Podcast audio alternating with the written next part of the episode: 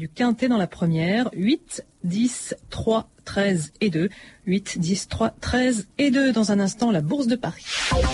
La Bourse avec Lawson, éditeur d'ERP, né de la fusion avec Intensia tendance à la baisse à la Bourse de Paris, Cédric Decoeur. Oui, Claire, dans le rouge depuis l'ouverture, le marché parisien a certes réduit ses pertes, mais n'a pas réussi à repasser en territoire positif. Le CAC 40 abandonne 0,44% à 4708 points dans un volume d'affaires de 2,3 milliards d'euros négociés sur l'ensemble des valeurs du SRD. Ailleurs sur le vieux continent, on retrouve cette orientation négative. Francfort moins 0,53%, Londres moins 0,55% et l'Euro First 80 abandonne 0,62%. Et puis du côté des changes, la parité entre le billet vert et la monnaie reste relativement stable. L'euro se négocie contre un dollar 25,61. Voilà Claire, je vous rappelle le CAC 40 qui perd 0,47% à 4706 points. À la Bourse de Paris pour France Inter, Cédric Decoeur. Retrouvez toute l'actualité boursière, des informations sur les valeurs, les marchés et les sociétés, ou bien consultez votre sélection par téléphone sur le 3230, 34 centimes d'euros la minute. 3230, France Inter au bout du fil. 14h03 au bout du fil. Patrice Gélinet, bonjour.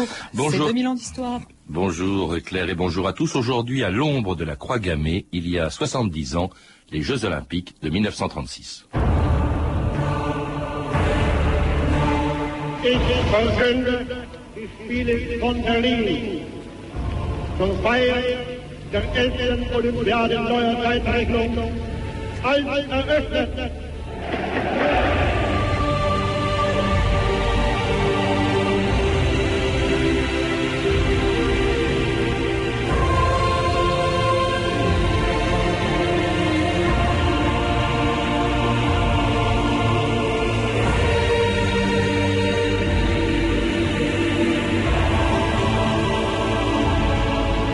Ans d'histoire.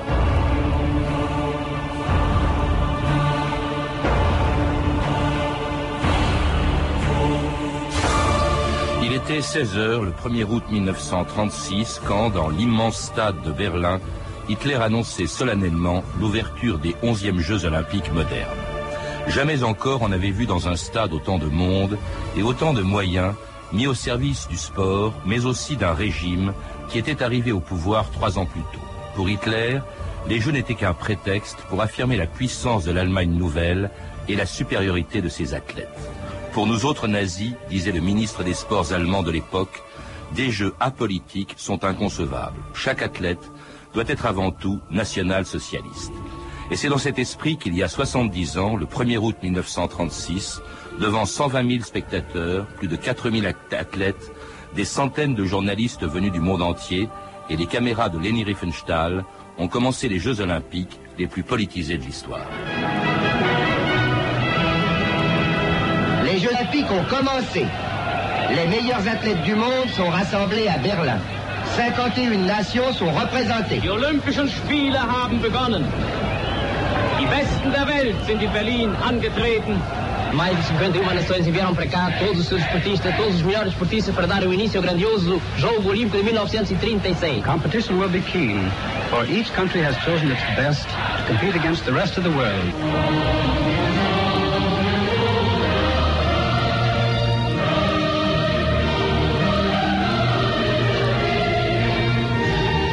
François bonjour. Bonjour. C'était il y a 70 ans à Berlin l'ouverture des Jeux Olympiques de 1936 auquel vous avez consacré un livre écrit avec Fabrice Abgral des services des sports de France Inter.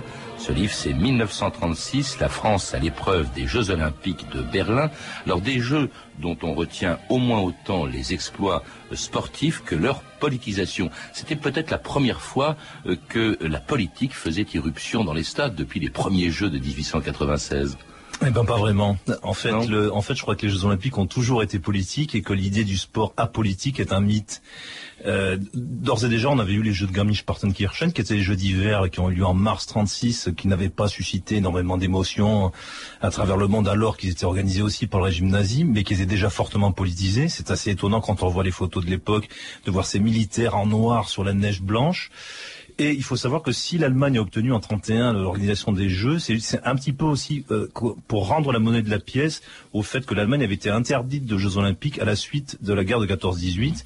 Euh, Berlin devait organiser les Jeux en 1916, ne les a pas eu à cause de la guerre, et donc euh, l'Allemagne avait été exclue du mouvement olympique à la suite de la guerre de 14-18. C'était déjà une décision politique. Donc c'est deux exemples pour, montrer que la politique a toujours fait partie de l'olympisme. Alors cela dit, quand avant que Hitler arrive au pouvoir en 33, car c'est à cette époque-là, c'est en 31 qu'a été décidé euh, que l'Allemagne serait le pays d'accueil des Jeux Olympiques, les nazis étaient plutôt hostiles au jeu. Il y a euh, un journal, le journal du parti nazi en, 1931, le Volkischer Beobachter, qui disait quand Hitler arrivera au pouvoir, le remue-ménage olympique disparaîtra d'Allemagne. Donc apparemment, Hitler n'aimait pas du tout les jeux avant d'arriver au pouvoir. Alors en fait, au départ, c'est comme tous les mouvements, j'allais dire fondamentalistes. Hein, on est contre la musique, la culture, le, sport, enfin tout ce qui peut détourner le peuple de, de son aspiration principale et celle du peuple allemand. Pour les nazis, c'était euh, la pureté de la race et puis surtout prendre sa revanche de 14-18. Euh, en, l'occurrence, très vite, il y a un renversement. C'est-à-dire Goebbels avait aussi fait un discours dans lequel il, fustigeait ce, sport spectacle, ce sport divertissement. Les cosmopolites oui, tout, à fait, dans lesquels les, nègres, passez-moi l'expression, c'est comme ça qu'on disait à l'époque, et notamment quand on était allemand, mm. euh, battaient les blancs.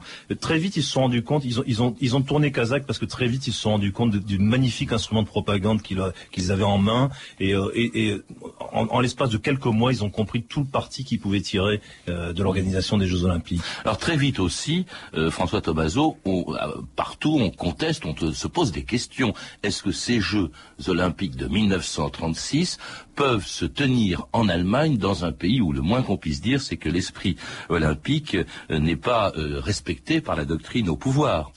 Alors en effet, très rapidement, euh, disons, de, pas des 33 parce qu'on attendait de voir un peu comment les choses allaient se passer, mais des 34, 35, des 34, Jean Longuet, qui est un député radical socialiste, euh, se fustige l'idée d'organiser des jeux dans un régime euh, qui est ouvertement raciste, et très vite une, campagne internationale de boycottage se met en place quel est son, impact réel, à la fois médiatiquement et sur les esprits, c'est assez difficile à dire.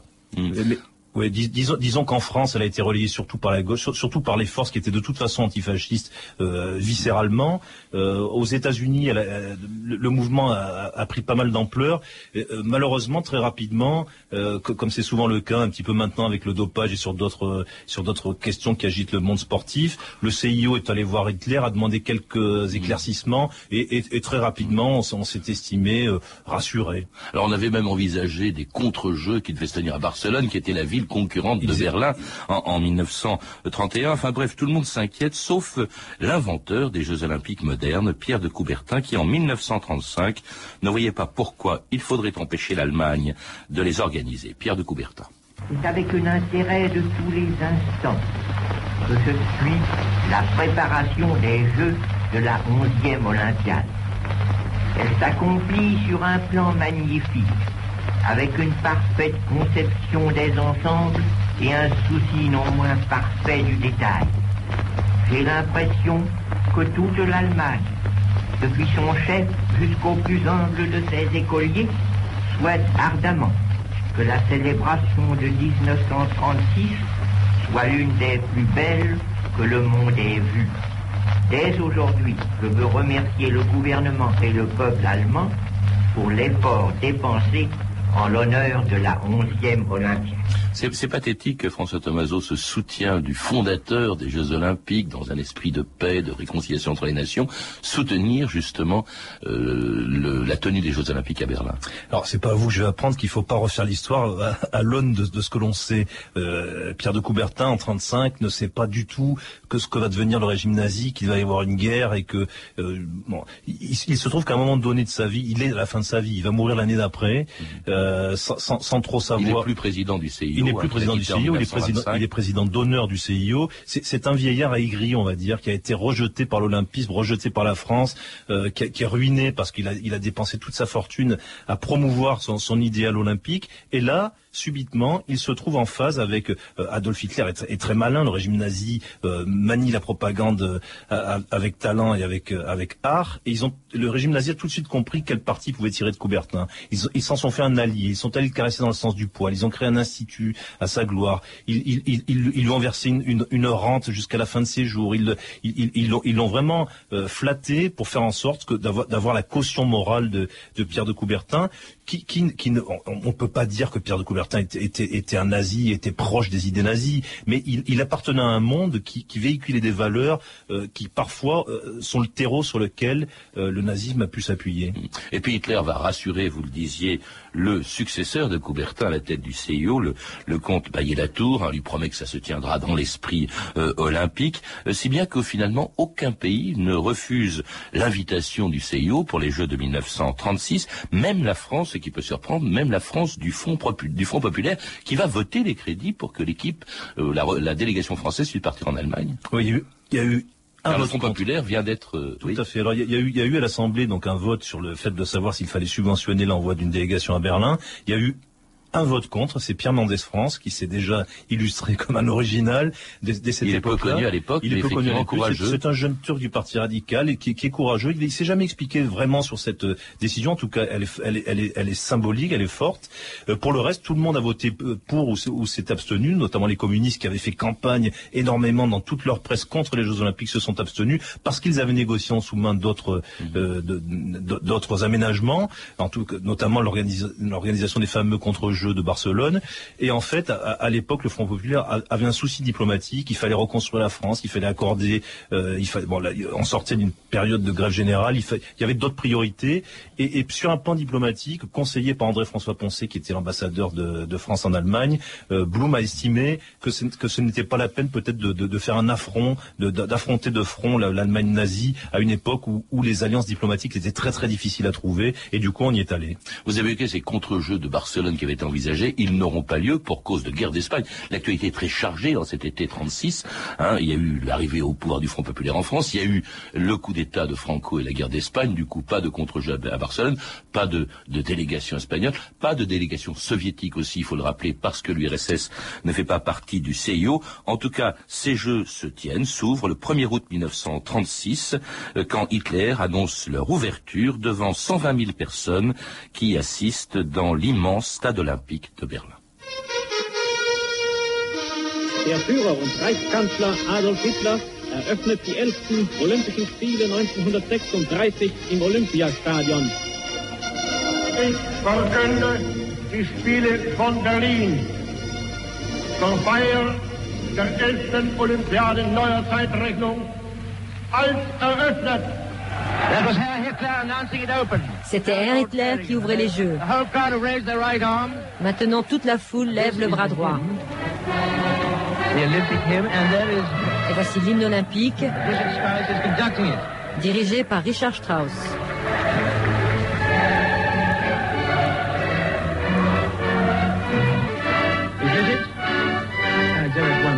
C'est merveilleux. Et voici la flamme olympique. Oh, wonderful, c'est merveilleux. C'était un journaliste américain de la NBC impressionné par le spectacle de l'ouverture des Jeux de Berlin en 1936. Il faut dire que les autorités nazies avaient fait tout pour impressionner les visiteurs étrangers. François Ah bah c'était, il y a eu unanimité totale. Tout le monde vous dira et tout le monde disait à l'époque que, cette cérémonie d'ouverture a été grandiose, somptueuse. Jamais les Jeux Olympiques n'avaient été aussi euh, autant la grande messe du, euh, du, sport. Il y avait euh, ces enfants qui étaient là, qui défilaient, cette musique de Strauss, c'est c'est c'est c'est. C'était composé exprès pour les Jeux. Hein. Richard Strauss qui était le le, le compositeur officiel. De, tout à fait. Il faut savoir, il faut savoir qu'avant même la cérémonie d'ouverture, Goebbels et Göring avaient fait des fêtes somptueuse alors que l'Allemagne était exsangue, n'avait pas d'argent pour pour pour se pour les bonnes grâces de la presse et des visiteurs étrangers. On avait fait, on était un peu dans Tintin au, pays des soviets, si vous voulez. C'est-à-dire que, que, que l'Allemagne avait, fait un grand décor de carton pâte pour démontrer à quel point elle était une nation renaissante, euh, pacifique, euh, grandiose, euh, riche et pleine d'avenir. C'était vraiment une mise en scène hollywoodienne qui va d'ailleurs préfigurer ce que va devenir le sport par la suite, parce que ce sport spectacle, on peut presque dire, même si le politique n'a pas débarqué dans les Jeux Olympiques en 36, je crois que le sport spectacle est né peut-être euh, le 1er août 36. Vous parlez de décor de, carton-pâte parce que Hitler met aussi en veilleuse euh, tous les aspects détestables du régime. Je crois que la police avait des ordres pour se faire relativement discrète. Bref, on voit euh, la, la, mise en scène extraordinaire, mais qui, est, qui cache la réalité en fait du régime François Thomas. Ah ben, toutes les affiches et toute, toute la propagande notamment qui était officielle et officialisée depuis 35 et les lois de Nuremberg, a été effacée d'un trait de plume pendant l'organisation des Jeux. Tout, on, a, mis à Berlin partout des rubans, euh, euh, tout, ça est très beau, très joli, etc. Mais tous les gens qui s'entraînent un peu en dehors de la ville, les cyclistes par exemple, qui, vont s'entraîner un peu en dehors, euh, constatent la réalité de l'Allemagne. Les gens ont faim, les gens sont en manœuvre, parce qu'il faut savoir que pendant qu'on parade sur le stade olympique, euh, à l'extérieur, à 50 km de là, euh, vous avez des blindés qui commencent à s'entraîner, des gens qui marchent au pas. La guerre se prépare déjà. Mmh. Et alors un stade immense, 120 000 places, on avait rarement vu ça jusqu'à jusque là. Euh, la musique de Strauss, les caméras aussi de la cinéaste officielle Leni Riefenstahl qui va en tirer euh, un, film, Les Dieux du Stade, où on exalte évidemment la beauté euh, des Ariens, on insiste beaucoup là-dessus. D'ailleurs, on, voit dans la cérémonie d'ouverture ce, cette caricature, si je puis dire, d'Arien, Eric Schilgen, un blond aux yeux bleus qui vient déposer la flamme dans la vasque olympique. C'était tout à fait spectaculaire. Et avec ensuite un défilé de toutes les délégations et une délégation française qui se fait applaudir. Pourquoi? Vous le rappelez, euh, François Tomaso, dans ce livre, c'est parce qu'elle lève le bras. Alors elle croit pas mal faire, parce que lever le bras, c'est pas seulement le euh, signe des partis, du parti d'Asie, mais c'est aussi le, salut olympique. Et euh, tout, le monde, du coup, tous les Allemands qui s'y trouvent, vont applaudir cette délégation française. Alors les, les, spécialistes de la sémantique sportive, ou en tout cas de, la geste sportive, vous diront que, ou de la gestuelle sportive, vous diront que le, que le salut, ils ont fait le salut olympique, et le salut de Joinville, paraît-il, que, que les Français faisaient en effet depuis les Jeux d'Anvers, donc euh, qui ressemble énormément euh, au salut nazi. Alors certains vous disent que le salut mussolinien est différent, que le salut hitlérien est différent. En tout cas, ce jour-là dans le stade, tous les Allemands, sans exception, ont, ont, compris que les Français faisaient le salut nazi. Et il n'y a que la délégation française présente dans les, dans les gradins qui s'est rendu compte de rien, et, et, les, et, les, sportifs qui, de bonne foi, euh, ont défilé ce jour-là. Le geste est quand même très très ambigu parce que les Américains, eux, ont défilé la main sur le cœur. Les Anglais avaient, avaient des canotiers, ils se sont bien abstenus de, de, de faire ce geste. Et au jeu de Garmisch-Partenkirchen, c'est-à-dire en, en, mars 36, le, les Français qui étaient là n'avaient pas non plus fait ce salut nazi. Alors pourquoi? Je pense simplement que, que ce salut un petit peu ambigu, de, démontre plutôt qu'une qu'une ambiguïté politique le, la, la, grande désordre, la grande désorganisation de la délégation française à l'époque. En tout cas, ce qui n'est pas ambigu, c'est l'atmosphère qui régnait dans le stade quand les épreuves commencent tout de suite après la cérémonie d'ouverture et euh, dès le début de la compétition, une compétition qui va surtout opposer les athlètes de deux pays, les États-Unis et l'Allemagne. Lancement du marteau, final. Le poids du marteau est de 7 kg 500. Haine, Allemagne. Troisième et dernier essai. 56 mètres 49, nouveau record olympique.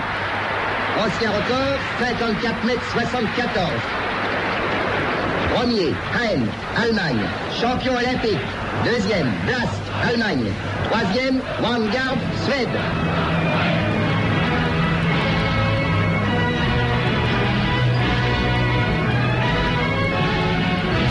Extraordinaire le déferlement de chauvinisme auquel on a assisté en, en 36, et notamment bien sûr de la part des Allemands qui étaient majoritaires euh, dans ce stade pour applaudir leurs athlètes. Il y a même eu un rappel, il y a même eu un rappel à l'ordre de Bayalato à un moment donné. Il y a eu des scènes euh, assez incroyables en haltérophilie notamment et en boxe où, où il y a eu un combat où le où le contre un Français d'ailleurs où le où le l'allemand était le grand favori de de, de la foule, même si les consignes avaient été données de de, de, de présenter bien devant le, devant le monde et devant le, les spectateurs du monde entier, le, chauvinisme était exacerbé. Il y a eu des scènes de, de, de bagarres, de, de, de, de liesses un peu excessives, et le CIO a dû intervenir pour calmer un peu les ardeurs. Cela dit, les, Français, les Allemands n'ont pas eu le monopole du chauvinisme. Euh, vous citez un article étonnant euh, dans la presse française en, juin 36, l'hebdomadaire Le Sport, qui dit, euh, en parlant de la délégation française, toute notre race sera jugée d'après cette poignée d'hommes qui porteront nos couleurs. Donc euh, c'était. Mais, ça c'est le concept. C'est presque inscrit dans les gènes, j'allais dire, de l'olympisme. Hein. Il faut savoir que, Pierre de Coubertin, dont on parlait tout à l'heure, estimait que, l'Olympien, l'athlète qui se présente aux Jeux Olympiques doit être un homme, hein, pas une femme, si possible occidental et non pas d'une autre race, et, doit défendre sa race et son drapeau. on, entend ce discours dans la bouche de Coubertin dès le début de l'olympisme et, et dans toute la presse de l'époque d'avant les Jeux Olympiques, on parle très très souvent de la race française. Mmh. C'est un concept qui que, que, que, nos champions sont censés représenter. nos champions d'ailleurs qui seront plutôt déçus ou qui vont décevoir leurs supporters parce que euh, en fait, on, on l'a constaté très vite, la France n'avait pas donné les moyens et, et, jamais.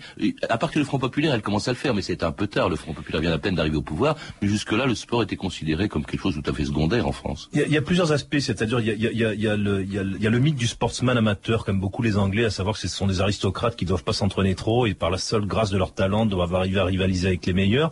Et en France, à l'époque, on, a cette fameuse théorie du déclin et de la décadence qui, va nous rappeler des choses maintenant en 2006, puisqu'on en parle beaucoup du déclin de la France. Et à l'époque, dans la presse notamment conservatrice, on estime que de toute façon la France est en déclin, qu'on est un pays de, gens qui vont au bistrot, qui mangent trop, et, on espère en tirer un petit peu en avoir l'exemple au jeu de Berlin. Ce qu'il faut se, rendre compte, si on, regarde les statistiques, euh, si on fait un petit peu une euh, œuvre de, statisticien, c'est que, c'est que la France va obtenir au jeu de 36 le même nombre de médailles qu'au jeu de Los Angeles en 32. Donc elle n'a pas décliné. En tout cas, beaucoup moins que euh, les Allemands qui vont collectionner des médailles. Au total, je crois 89. Ils sont le pays qui reviendra, enfin qui reviendra non, puisqu'ils ils sont chez eux avec le plus grand nombre de, médailles. Mais alors, l'Allemagne dont le triomphe sera gâché par les victoires d'une équipe de coureurs américains dont la couleur de peau ne correspondait pas tout à fait aux critères de la race aryenne. Aux Jeux olympiques de Berlin, quelques records mondiaux viennent d'être établis. Il est à remarquer que les Américains de couleur se sont particulièrement distingués, non seulement en remportant d'éclatantes victoires, mais aussi en établissant de nouveaux records. Et maintenant, la finale. Ozendorf, Pays-Bas. Borsmeyer, Allemagne. Wyckoff, États-Unis. Owens, États-Unis. Plus favori que jamais.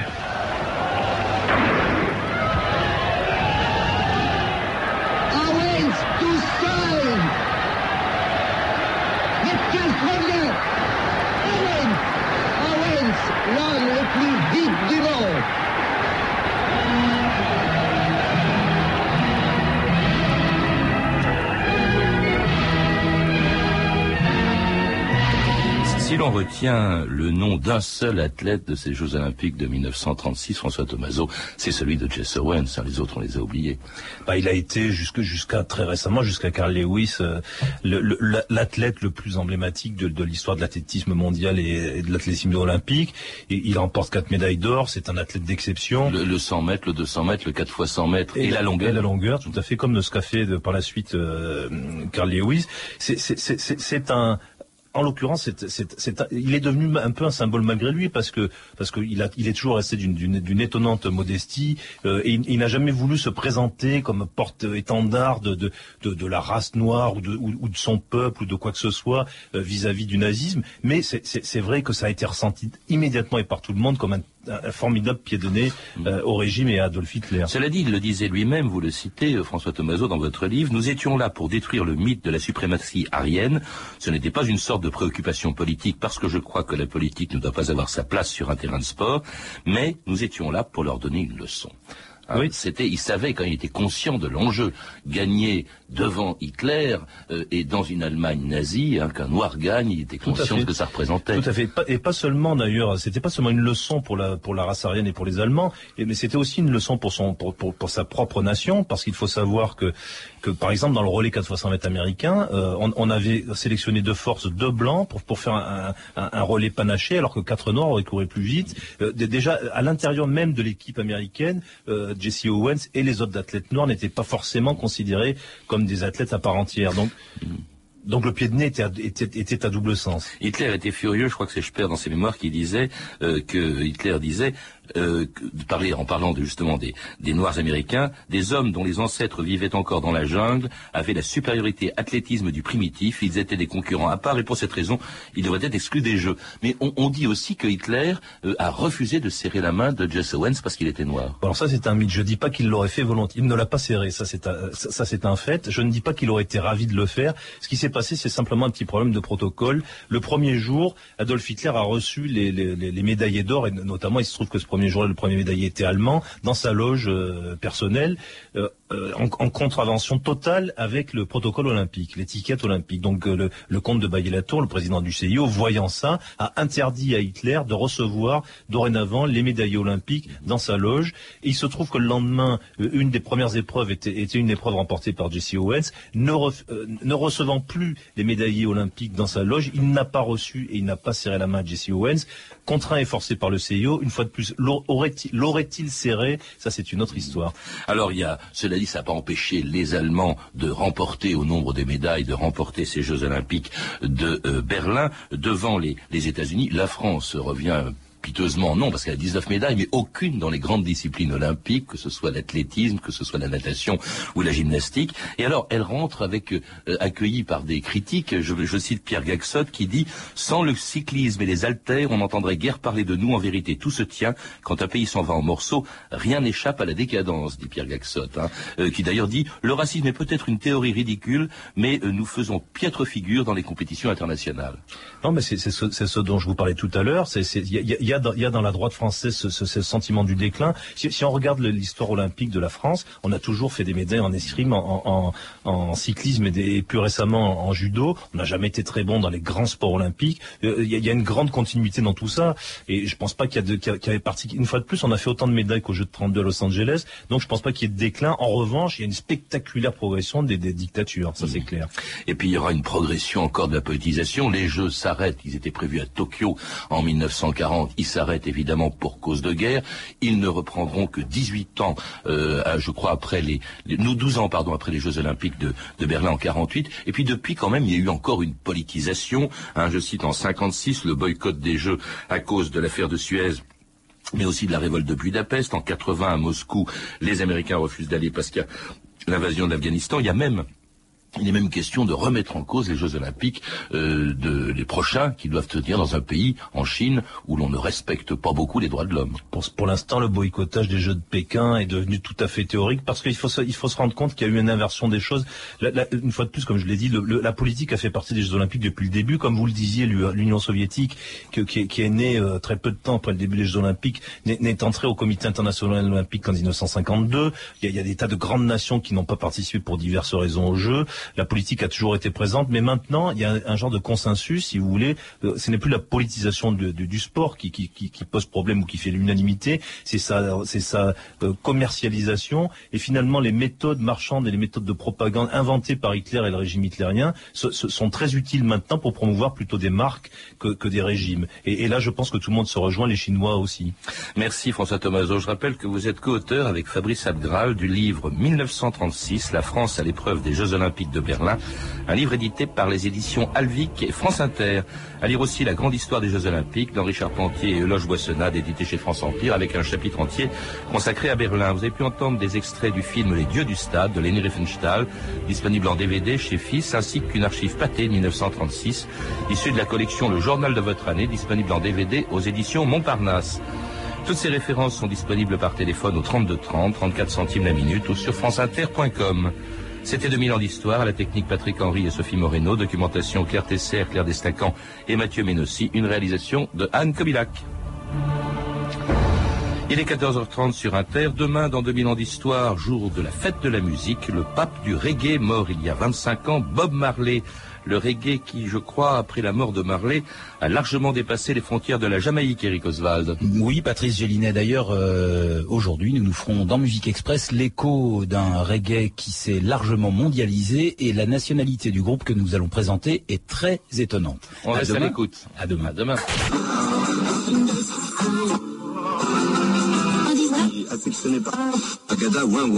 Dans, dans une larme, j'ai compris que le Père Noël n'était que mon oncle Marcel.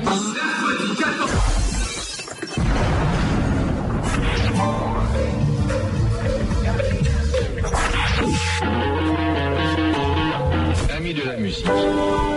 Musique. Music. I need a pound of fat back About now. Musique Express.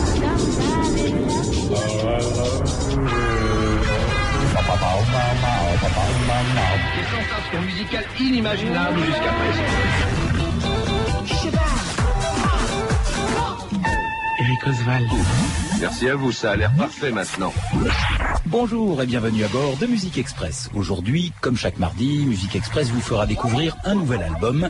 C'est un album de reggae, mais les trois musiciens de ce groupe qui se nomme FC Apatride United, eh bien, c'est très très étonnant. Je ne le dévoile pas tout de suite, vous le découvrirez à peu près à mi-chemin de cette émission. Nous découvrirons cet album, il y aura un jeu pour en gagner 5 exemplaires, comme chaque mardi. Mais pour débuter, c'est devenu une habitude, un tube.